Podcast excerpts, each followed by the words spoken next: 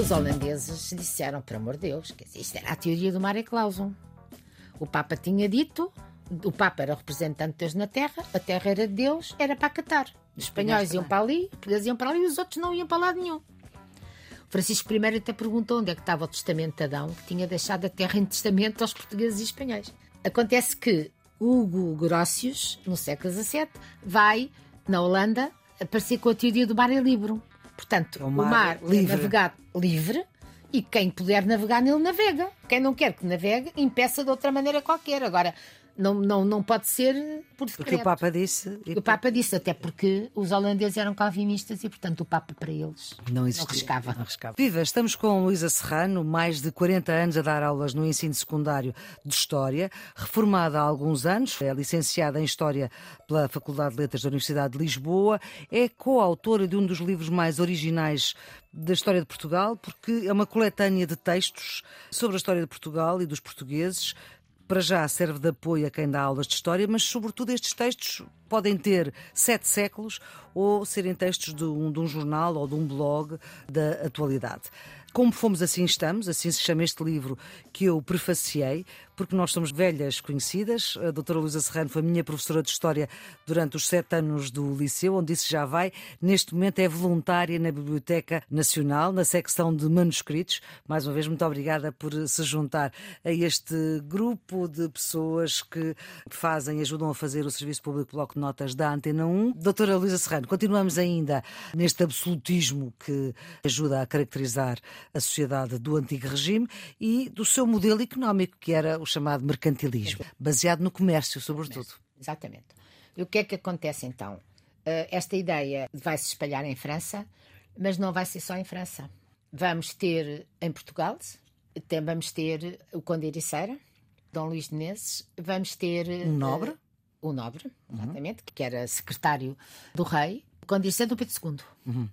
Portanto, quando em 1640 nós eh, alcançamos a independência, portanto, nos libertamos da monarquia dualista e passamos a ser governados outra vez por um rei português, Dom João IV, as nossas finanças estavam Terríveis, terríveis e tínhamos uma guerra, claro, deram cabo delas. claro, e tínhamos uma guerra à frente. E em 1670 vai haver uma crise, uma crise terrível que os produtos eh, coloniais que chegavam às nossas à fronteira aqui, portanto, para serem vendidos, não saíam. Porque Porque os holandeses, quando dominaram o Brasil, na altura em que estava em guerra com a Espanha, a Espanha dominava-nos a nós e não deixava os holandeses ir ao Brasil comerciar. E eles foram, conquistaram, instalaram-se. E quando saíram do Brasil, quando em 1654 nós os expulsamos, eles levaram com eles as técnicas de plantação do açúcar, do tabaco, etc. E, e espalharam-nas no resto da América, onde eles próprios, na zona das Antilhas, onde eles tinham territórios, ensinaram aos franceses, etc. Portanto, a certa altura, houve um período ali em 1670, 80, em que nós que o não Brasil não cons- conseguimos tirar nada de lá. Nós tirávamos, trazíamos, só que depois cá não se vendia. Porque não era autorizado, havia aquilo que se chamava o Pacto Colonial, o Uhum. exclusivo colonial, que era uma coisa assente entre os vários países que tinham colónias, que cada país comerciava com a sua própria colónia. Exatamente. Portanto, os produtos que vinham do Brasil vinham para para Portugal. Portugal, e eram depois vendidos aqui ou levados por nós, por mercadores nossos, para, por exemplo, para a Flandres ou para outros sítios para serem distribuídos. Não iam, não foram, porque não tinham compra. E, portanto, nós tínhamos, Não tinham tivemos- procura. Não tinham procura, porque havia a concorrência dos outros produzidos da mesma maneira também nas colónias americanas, que os holandeses levaram as técnicas. O que é que acontece? Era preciso resolver o assunto. E então, como é que Então, esse o assunto Conde foi Ericeira, o Conde Ericeira estabelece a criação das manufaturas. Na Covilhã, em Porto Alegre, no Fundão, em sítios onde havia alguma tradição de, de oficinas de tecidos, etc. Por causa da lã, dos, dos rebanhos. Exatamente, haver- do interior Uhum. do país, não é?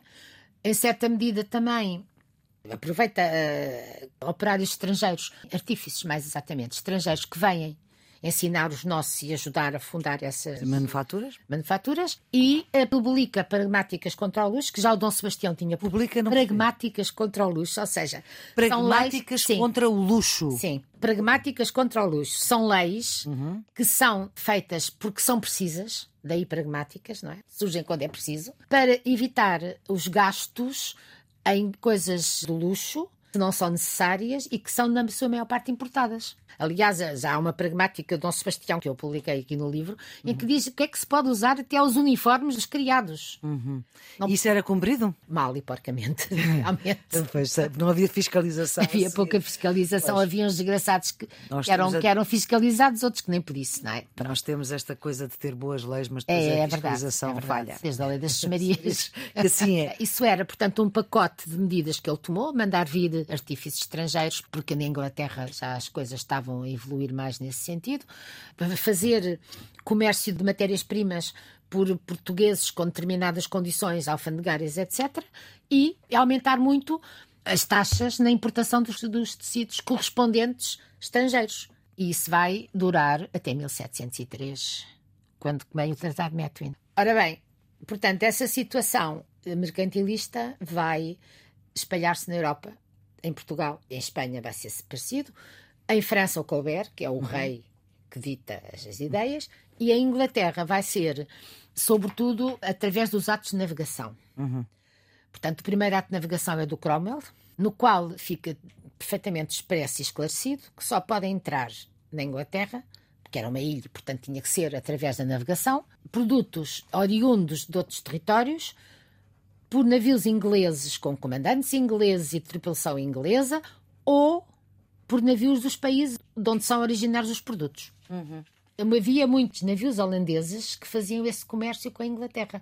Iam comprar os produtos à origem e levavam-nos para a Inglaterra. A Inglaterra e a Holanda nessa altura. E então o Cromwell impediu e depois continuaram, o Carlos II também fez isso.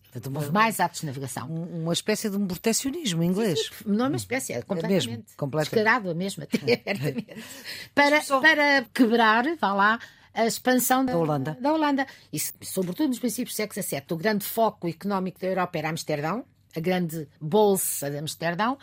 Isso vai passar para Londres nos fins do século XVII e no século XVIII. Ainda sobre o Conde da Ericeira, quanto tempo é que uh, as leis do Conde da Ericeira fizeram até, efeito? Até, até 1703. Portanto, até, até o Tratado, de Methuen. Ora, as leis do, do Conde de Ericeira são posteriores a 1880. Devido à tal crise, a 1670-80. Ele matou-se em 1890. E o Tratado de Methuen em 1703. Pouco mais ou menos de 25 anos. Exatamente.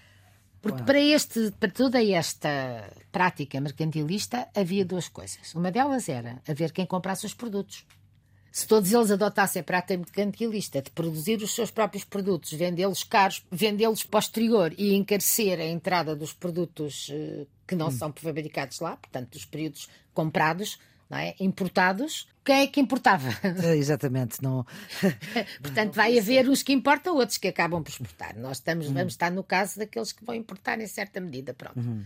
Mas para tudo isto, há uma grande fonte de colocação de produtos que são as colónias. Do exclusivo colonial tem como fim as colónias serem as fornecedoras de matérias-primas baratas aos seus próprios colonizadores uhum. e serem os locais de colocação dos produtos que de outra forma não se colocavam. Uhum. No caso do Brasil, por exemplo, no nosso caso é o mais, mais gritante, porque era o território mais desenvolvido, uhum. não é? Claro. Os colonos vão ser obrigados a não vender aos estrangeiros os produtos, senão por um preço altíssimo e mesmo assim só com autorizações uh, esporádicas, porque à partida os navios estrangeiros que entrassem no Brasil eram revistados, eram condicionados e até a sua própria entrada podia ser condicionada. Uhum. Há várias uh, cartas dos, dos, governadores sobre isso. Uhum. E, uh, por outro lado, só vendiam à metrópole. Portanto, não podiam vender, a não ser com autorizações expressas, aos outros países. O que é que vai começar a aparecer imenso? Contrabando. Claro. Claro. De qualquer uhum. maneira, intensifica-se a luta pelo domínio das colónias. E então aí temos a criação isto é tudo paralelo, umas coisas um bocadinho antes das outras, mas quer dizer, é apesar de estarmos a falar na continuação, isto é tudo ao mesmo tempo, não é? Uhum, exatamente. Nós tivemos até ao século XVII a ideia e a cobertura, vá lá, internacional, de que, embora o Francisco I tivesse refilado, de que Francisco Portugal de... da França, da França. sim, uhum. século XVI, uhum. que uh, era o grande protetor do Leonardo da Vinci. Uhum. Que nós, portugueses e espanhóis, tínhamos direito a explorar o mundo, porque o Papa tinha dito isso. Portanto, nós tivemos o Tratado de Tordesilhas em 1494, que dividia o mundo em dois hemisférios, hemisférios na vertical, portanto, Sim. o paralelo que passava na zona de Cabo Verde, mais ou menos, um bocadinho mais para, mais para dentro, para apanhar o Brasil. Apanhar o Brasil, exatamente. A, a metade oriental era nossa e a metade ocidental era dos espanhóis. Portanto, Sim. a partir do meridiano, que foi marcado 180 graus ao ocidente de Cabo Verde, o Brasil ficava ali. E há quem diga que exatamente se fez isso porque já se sabia que havia ali terra. Pronto, mas isso é outra discussão. Certo. Ora, o que é que acontece?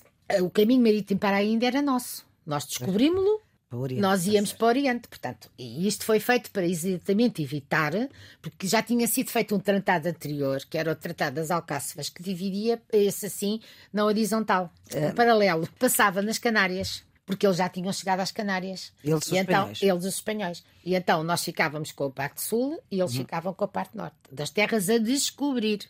Mas depois mudou-se para o Tratado de Tordesilhas com o Meridiano. Os holandeses disseram, por amor de Deus, que isto era a teoria do Mare Clausum. O Papa tinha dito, o Papa era o representante de Deus na Terra, a Terra era de Deus, era para Catar. Os espanhóis iam para ali, os portugueses iam para ali e os outros não iam para lado nenhum. Francisco I até perguntou onde é que estava o testamento de Adão, que tinha deixado a terra em testamento aos portugueses e espanhóis. Aliás, houve uma exposição sobre o Tratado de Tordesilhas muito boa, o título dela era exatamente o Testamento de Adão. Acontece que Hugo Grossius, no século XVII, vai, na Holanda, aparecer com a teoria do mar é livre. Portanto, é o mar, o mar é livre. navegado livre e quem puder navegar nele navega. Pronto, quem não quer que navegue, impeça de outra maneira qualquer. Agora, não, não, não pode ser assim por decreto. Porque o Papa disse. O Papa disse, até porque os holandeses eram calvinistas e, portanto, o Papa para eles não, existia, não arriscava. Não arriscava. Uhum. Essa teoria vai fazer com que, evidentemente, os holandeses invadam o Tegoito.